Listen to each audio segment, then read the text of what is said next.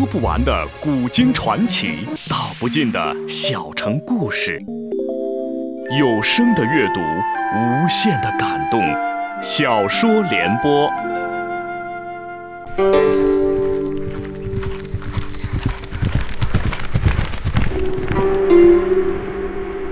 安史之乱后，唐帝国由盛转衰，藩镇与朝廷矛盾日益激化。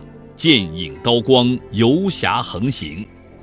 唐宪宗李纯于惊涛骇浪中即位，有意重振皇权，开始有计划、有步骤地削弱割据势力。请听吴畏撰写的《中国古代大案探奇录》系列《大唐游侠》，由时代播讲。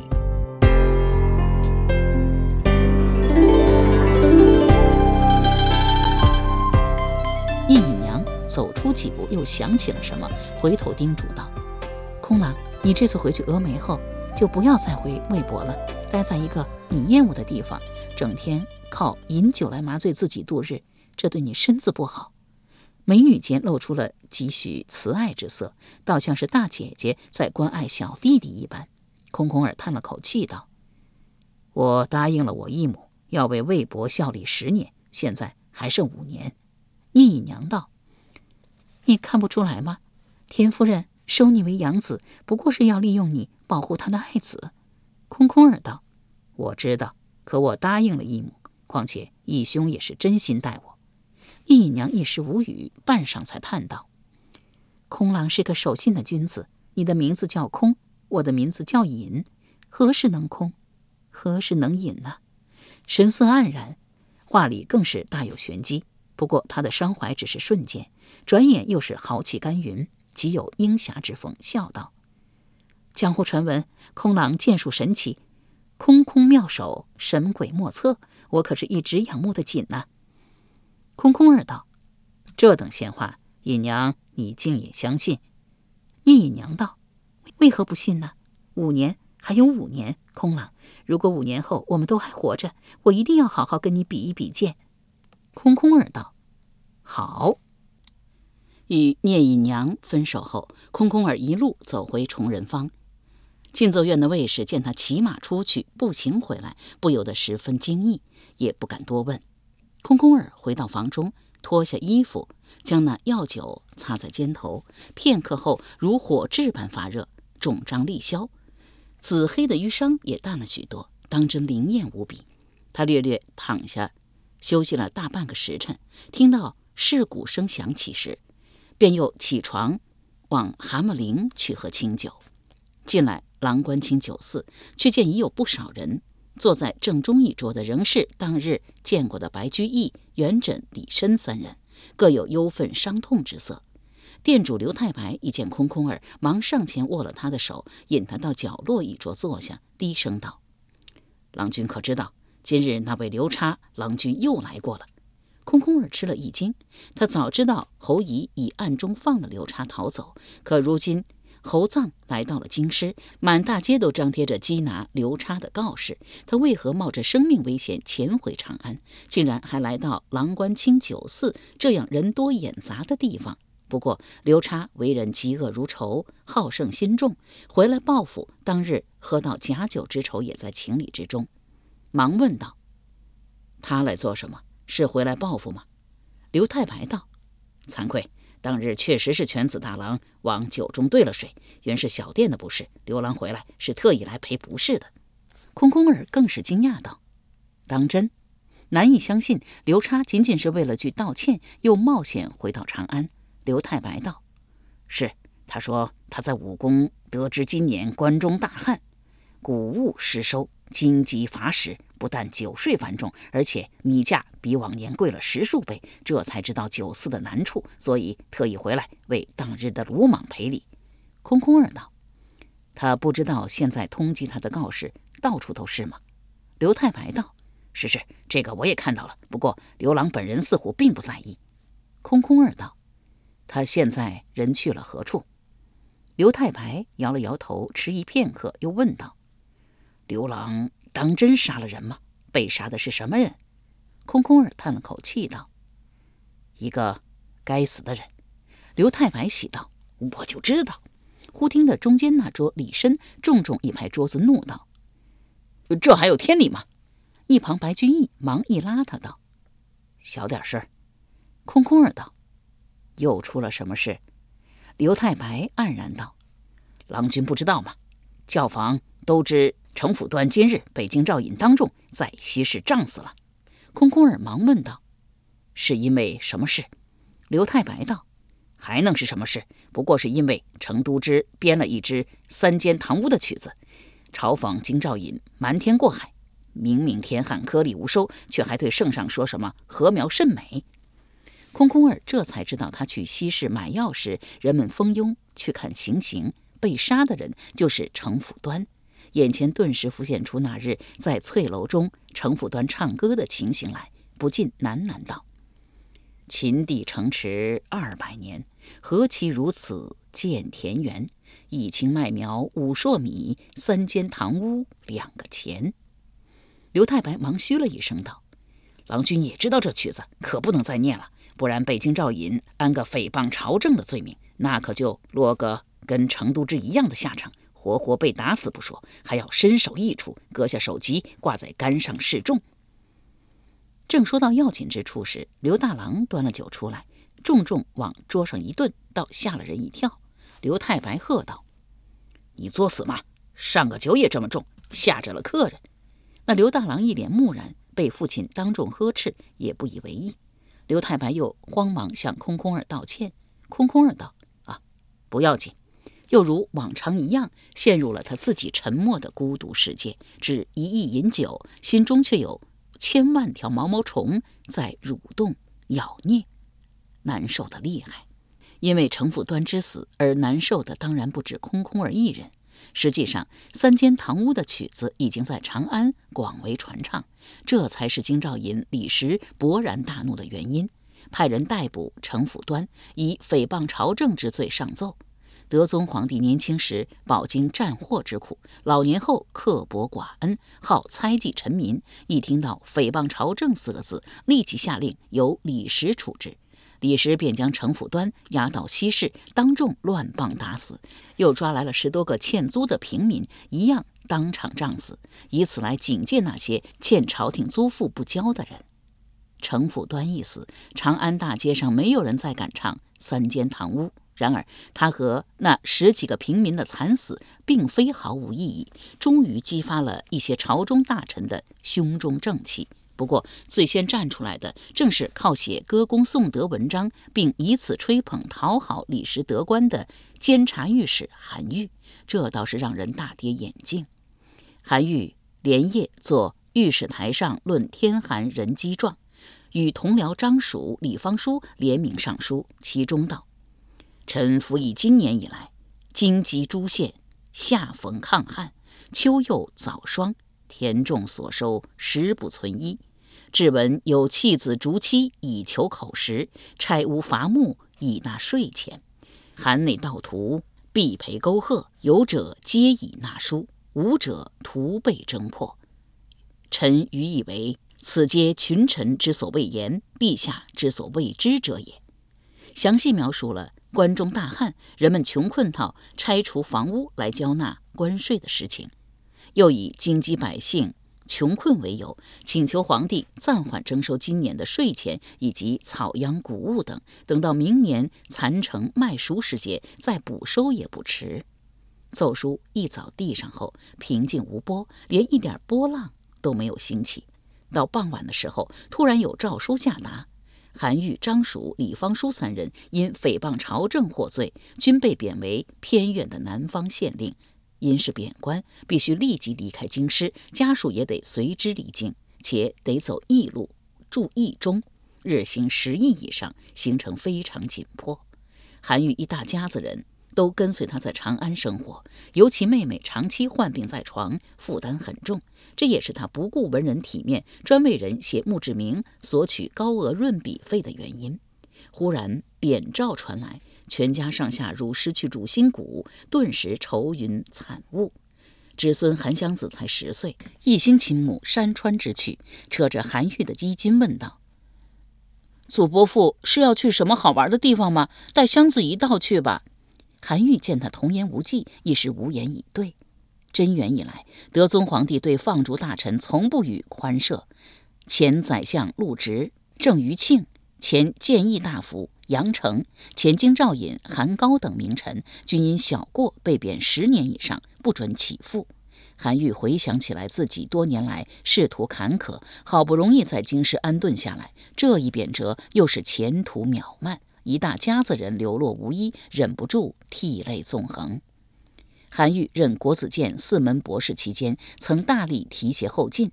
离开长安之际，在京的门生如李绅等，均闻风赶来饯别，甚至连之前鄙视他奉承李时的白居易和元稹，也冒着得罪当权者的危险，站在送行之列。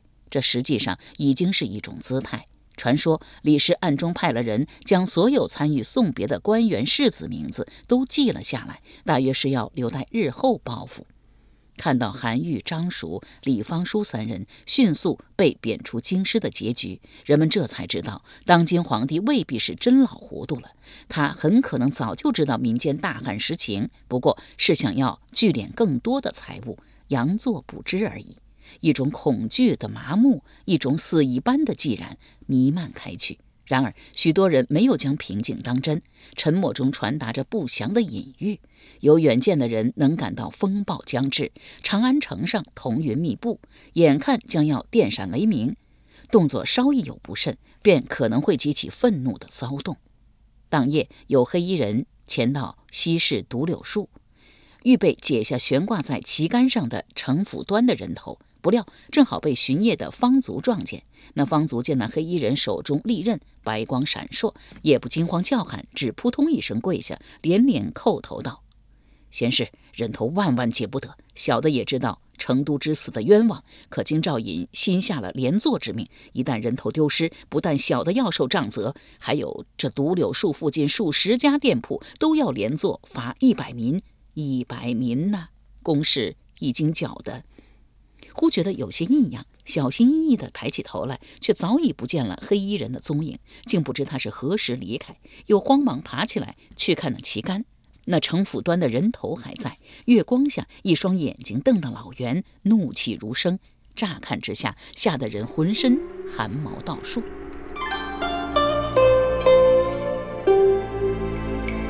由时代播讲的《无畏中国古代大案探奇录》系列。大唐游侠正在播出。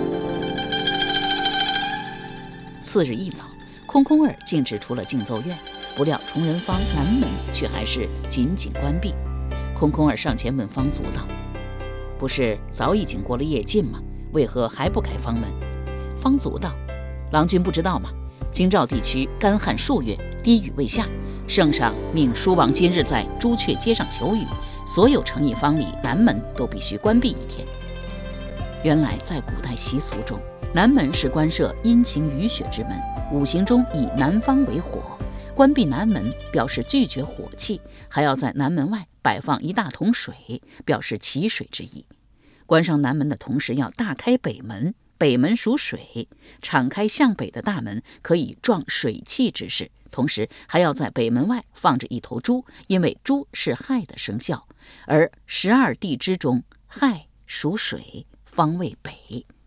空空儿听说，究竟叹道：“晴雨是天地自然之理，虽皇室之尊，人心之灵，安能挽回造化？”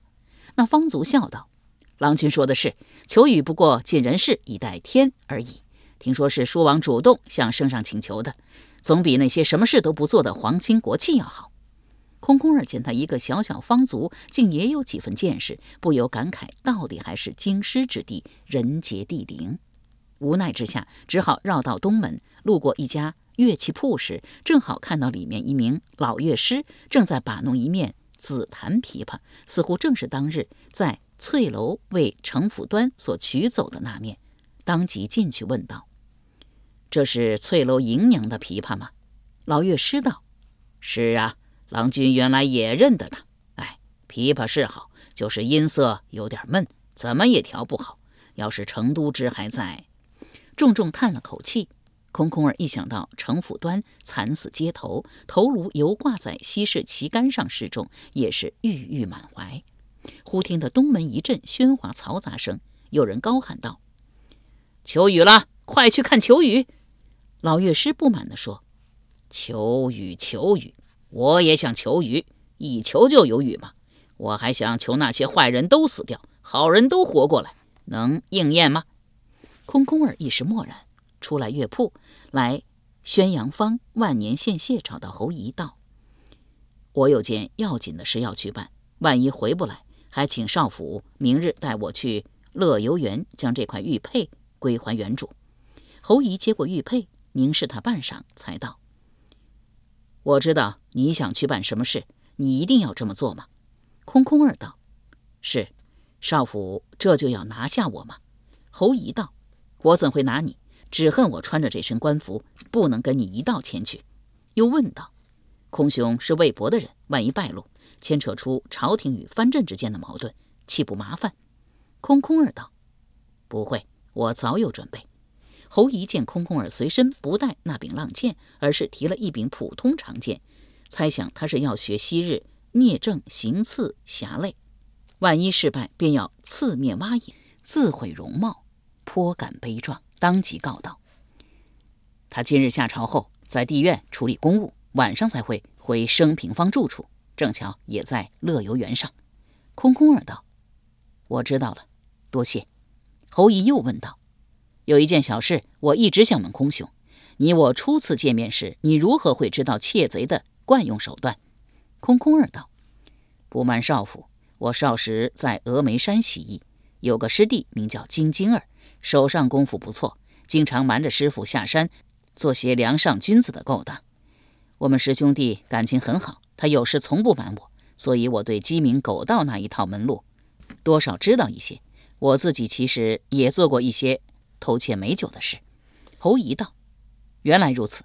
既然金晶儿是空兄师弟，想来也是位奇男子，有机会一定要认识下。”空空儿摇了摇头道：“少府还是不要见他的好，他最怕官府的人。”侯姨哈哈大笑道：“怕是金晶儿寄养难耐。”还要做些梁上君子的勾当。空空儿叹了口气道：“日后少府若遇到他，还望手下留情啊。”侯姨道：“这是当然。听起来，空空儿并不是空兄的真名了。”空空儿道：“是我本姓姚，空空儿是师傅给取的名字，原是说我性子疏淡懒散。”侯姨道：“空兄并不是天生疏淡懒散，若不是身在藩镇。”当可大有作为，空空儿叹道：“我也是身不由己。”辞别侯姨，空空儿径直来到了升平坊，向一名路人打听京兆尹李石住处。那中年男子一听到“京兆尹”三个字，就气不打一处来，不耐烦地说：“怎么这么多人打听他？还用问吗？登上乐游园一看，最大最好的那处宅子就是他家了。”空空儿听说，便往乐游园上而来。这还是他第一次来到这块京兆一带最具盛名的游览胜地。原来只是一块高起而上面平坦的长梁状园地，约七里长、半里宽，呈东北西南走向，视野开阔，源远流长。这里原是秦代宜春院的一部分，林木苍苍如翠玉，细草茸茸似绿蓟，殷勤朝暮，千态万状。汉宣帝皇后许平君死后，就葬在这里，所立之庙称为乐游庙。久而久之，这片园地也被改称为乐游园。唐朝立国后，高宗皇帝与武则天的爱女太平公主在园上大兴土木，置亭游赏，成一时之盛况。京城侍女纷纷就此登高游览，卧木云步，车马填色，绮罗耀日，沁香满路。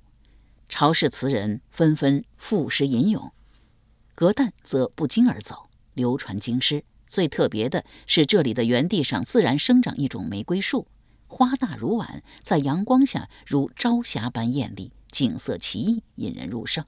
玫瑰树下则生长的大片的苜蓿草，丰富其间，七草素然，所以又被称为怀风。大诗人杜甫曾有诗道。乐游古园翠森森，烟绵碧草萋萋长。此时正值十月，虽不见红花绿草，却也风情张日，霜气横秋。特别是这里高踞京东，四望宽敞，俯视京城，了如指掌。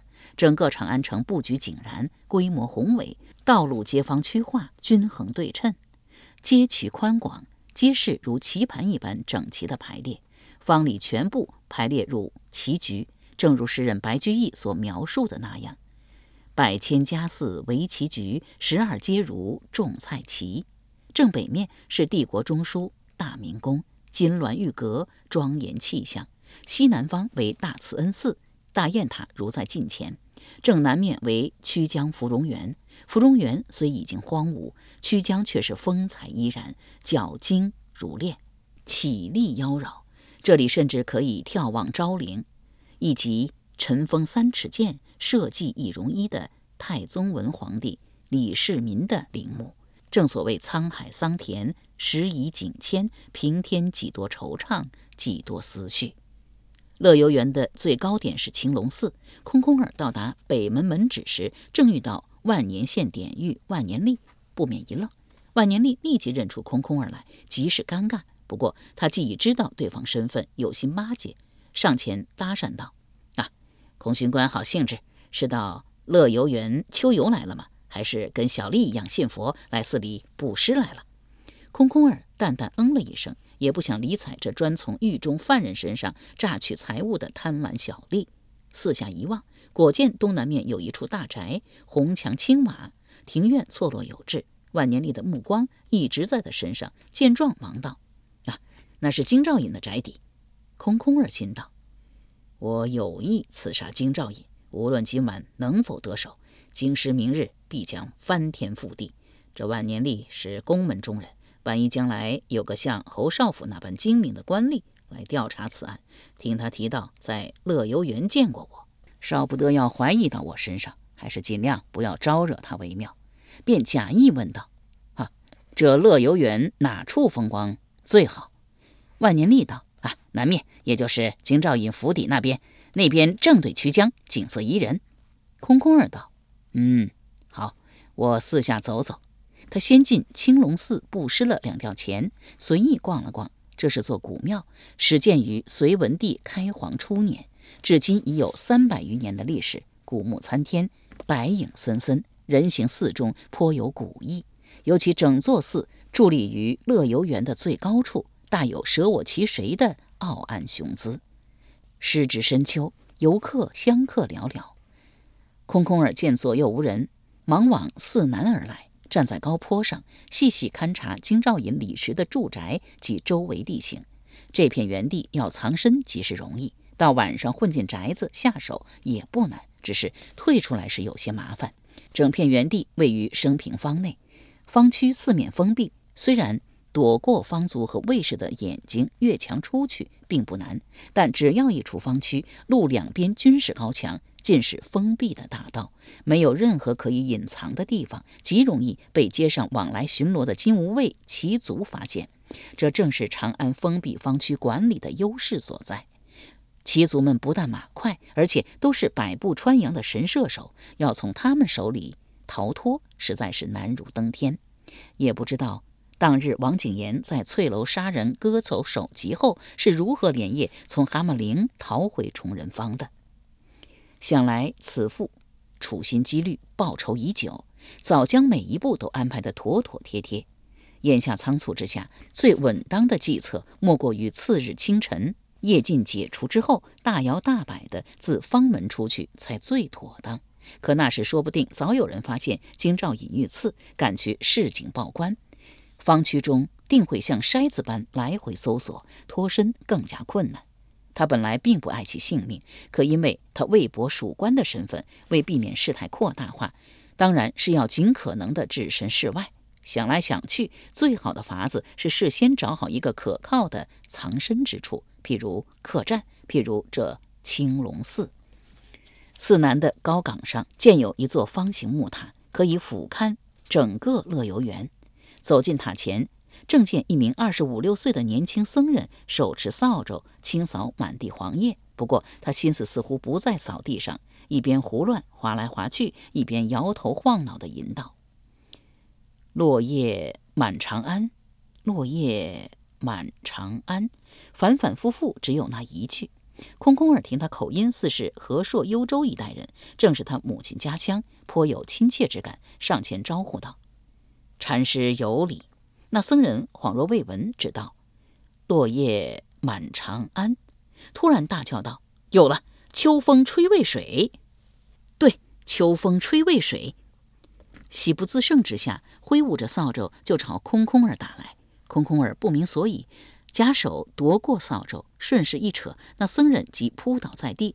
他这才知道对方不会武功，慌忙扶起那僧人，赔礼道：“啊，得罪了。”由时代播讲的《无畏中国古代大案探奇录》系列《大唐游侠》，今天就播送到这里，请您明天继续收听。